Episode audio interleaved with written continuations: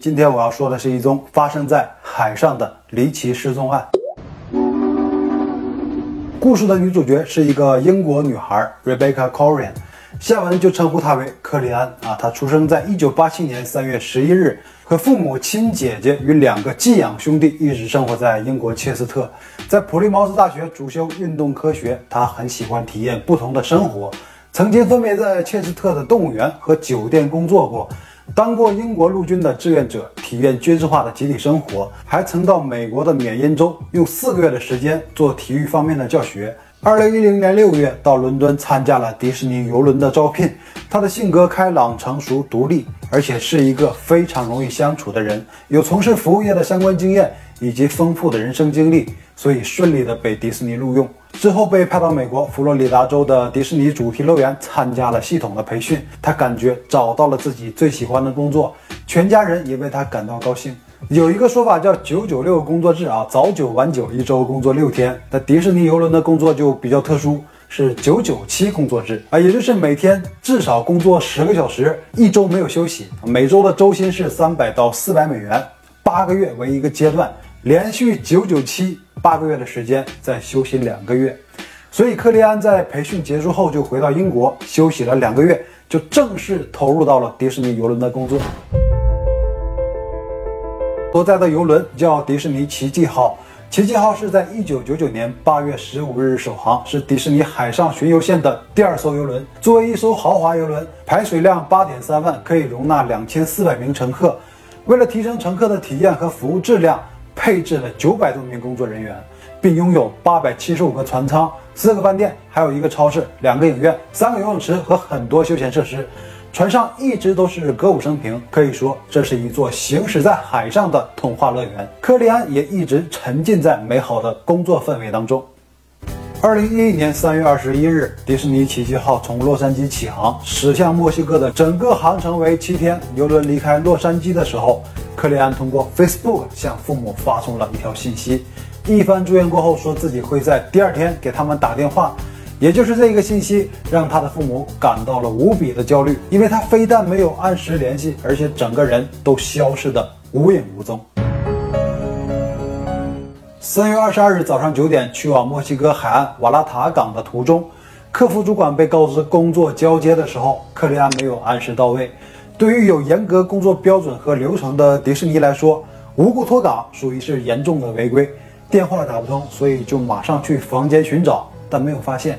又把范围扩大到了整个游轮，也依然无迹可寻。马上就把情况报告给了安保部门，用游轮上的扬声器播报寻找，但也没有得到回应。一切毫无征兆，克利安就这样莫名其妙的从游轮上消失了。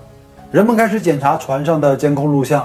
果然看到了克利安，发现当日凌晨的五点四十五分，他的身影出现在了第四层甲板。奇怪的是，他当时穿着宽松的男士衣物，双手抱头在过道徘徊，看起来十分的烦躁。在画面外，似乎有人询问是否需要帮助。在录像中可以大概看出克利安的嘴型说 “Yeah, I'm fine”，然后他就离开了监控可见的范围，还把上衣的下摆掀了起来，扎在腰上。这个行为和他注重形象的作风完全不同。那从这以后就再也没有出现过克利安的身影。难道他已经不在船上了吗？又或者说他已经落水了？这需要一个专业的调查。几个小时后，游轮到达墨西哥的第一个停靠港口。首先是马上通知了克利安的父母，然后开始向政府寻求帮助。根据国际海洋管辖权规定，游轮只要离开了海岸线二十海里。游轮上所发生的任何案件就不属于船和受害人所在的国家管辖，也不属于最靠近的国家管辖，负责的将会是游轮的注册国家。那许多大型的游轮出于经济和税收方面的考虑，通常会选择注册在一些小国家。因为他们在税收的方面都有很好的优惠政策，而克利安失踪所在的这艘迪士尼奇迹号游轮所在的注册地是巴哈马的首都拿骚。巴哈马是位于大西洋西侧的一个群岛国家，全国警力还不到一千人。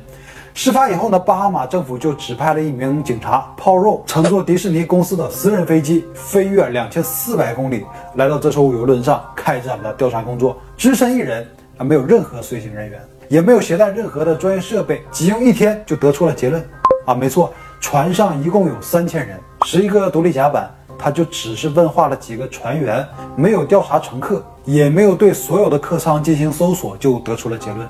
啊，首先确定这不是一个刑事案件啊，克利安是在旅程的第二天早上爬上了五号甲板，然后坠海，具体原因无法确定，或许是自杀，或许是站在围栏边上的时候被一个狂浪侵袭掉进了海里。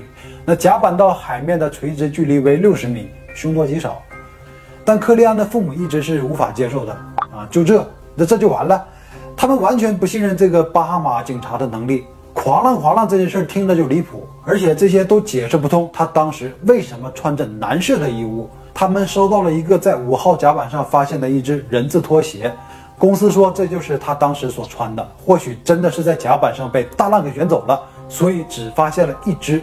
但是和他关系要好的几个同事证明啊，这不可能属于克利安。那首先是大小不符，风格也不符，而且在拖鞋的侧面还写着别的船员的名字，或许就是别人遗弃在那儿的。那自杀也没有什么理由啊！在父母的眼中，克利安虽然只在迪士尼工作了九个月，但可以感受到他对这一份工作非常热情，还拿到了几张巴黎迪士尼公园的门票，准备找时间全家一起去玩，说明他对未来是有计划的。那这种情况怎么可能自杀呢？但迪士尼却很认同这个调查结果，说就是这么回事儿，意外或者是自杀，然后还把结果在公司的内部进行了散播。克利安的同事们还纷纷到五号甲板上放上了鲜花，那这个做法就引起了父母的很大不满。这现在看你们迪士尼就生气啊！那事后的态度暂且不谈，当你们发现他极有可能已经落水的情况下，那为什么不马上掉头回去寻找，而是继续航行到第二天在墨西哥靠岸的时候才通知了墨西哥的海岸警卫队，到一个没有准确定位的海域寻找？耽误了最佳的救援时机，他严重怀疑公司就是害怕品牌的形象受损，所以刻意隐瞒真相，和巴哈马的警方制造假的结论，从而掩盖这是一个刑事案件或者其他黑幕的事实。而之后发生的两件事情，更让父母坚信这件事情还没有结束。事发的一个月后，克利安的银行卡被人查询过余额，但是是通过网络操作的无卡查询，所以无法确定地址。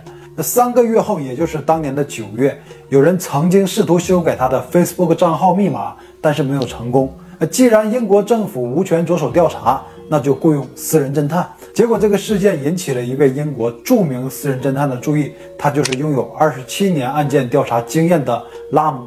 他接受了委托，针对失踪案展开了针对性的调查。首先指出事件之前的调查存在的问题。那据他所知，之前的巴哈马警察根本就没有上过克利安消失的第五层甲板进行实地调查，一天时间就得出结论，更像是例行公事。除此之外，也遗漏了很多环节，比如说克利安的一些私人物品。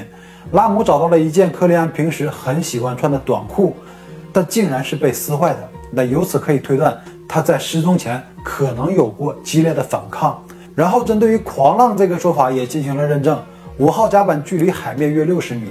把这个高度甲板上的人给卷走，真的有这种可能吗？或者说，真的有这么大的浪吗？是根据气象预报和当天的航海日志来看，没有过这种极端天气，也没有人感受到有巨大的颠簸，被海浪卷走这个说法基本上就可以排除。但调查的工作却因为人力和权限的问题，到此就停滞不前。因为没有目击者的情况下，肯定就需要更多的监控资料。但迪士尼却非常的不配合，拒不提供啊！英国政府都没有权利调查这个事件，私人侦探更不可能。而有调查权限的巴哈马警方说，这件事情已经盖棺定论，所以不会再重启调查。最终，拉姆给出的推测是，克利安的死有两种可能：一，遭到了性侵后被人从甲板上推到了海里；二，自身原因跳海自杀。那谁查询了他银行卡的余额？谁试图修改他的社交账号密码都不得而知。尽管克利安的父母一直在努力接受电视台的采访，寻求各方面的帮助，还拜访了当时的一位英国大臣，请求英国警方能重启案件调查。发言人也对外表示，那是时候让英国政府为英国公民在海外的安全撑腰了。然后就没有了下文。啊，随着时间的消耗，事件的热度也在不断变低。到慢慢的被人淡忘。二零一五年九月，在克利安的家乡，他的亲友们在当地的一个公园里种下了一棵小树，以此纪念不知身在何处的克利安。但事情还没有就此落下帷幕。二零一七年，二十九岁的翠西打破了沉默。她说自己是克利安的同性恋人，之所以多年沉默，就是因为想要保护他的形象，因为他表面所呈现的健康形象并不完全真实。两个人是同事关系，在一次聚会上相识，很快就发展成为了恋人。可是有一天，翠西发现克利安在吸食可卡因，他解释说是因为在年少时期遭遇过性侵，多年始终无法走出这个阴影，所以对异性很排斥。而且自己的性取向一直对家人有所隐瞒，害怕他们都感到厌恶，所以他长期吸食可卡因来帮助压抑这些情绪。那事情的转折点是翠西和自己的前男友迪文复合，迪文也是在游轮上工作，这让克利安受到了很大的打击，经常酒后情绪崩溃，说一些很丧的话，还会伴有暴力的自虐行为，说自己想从游轮上跳下去，却没有勇气，感到自己很懦弱。那翠西也经常安抚克利安的情绪。在失踪的前一天晚上，克利安、翠西和男友三人一起在酒吧喝酒。克利安主动提出结束以后，三个人一起回房间发生关系。那两个人也都没有拒绝。事后，翠西就在床上睡去。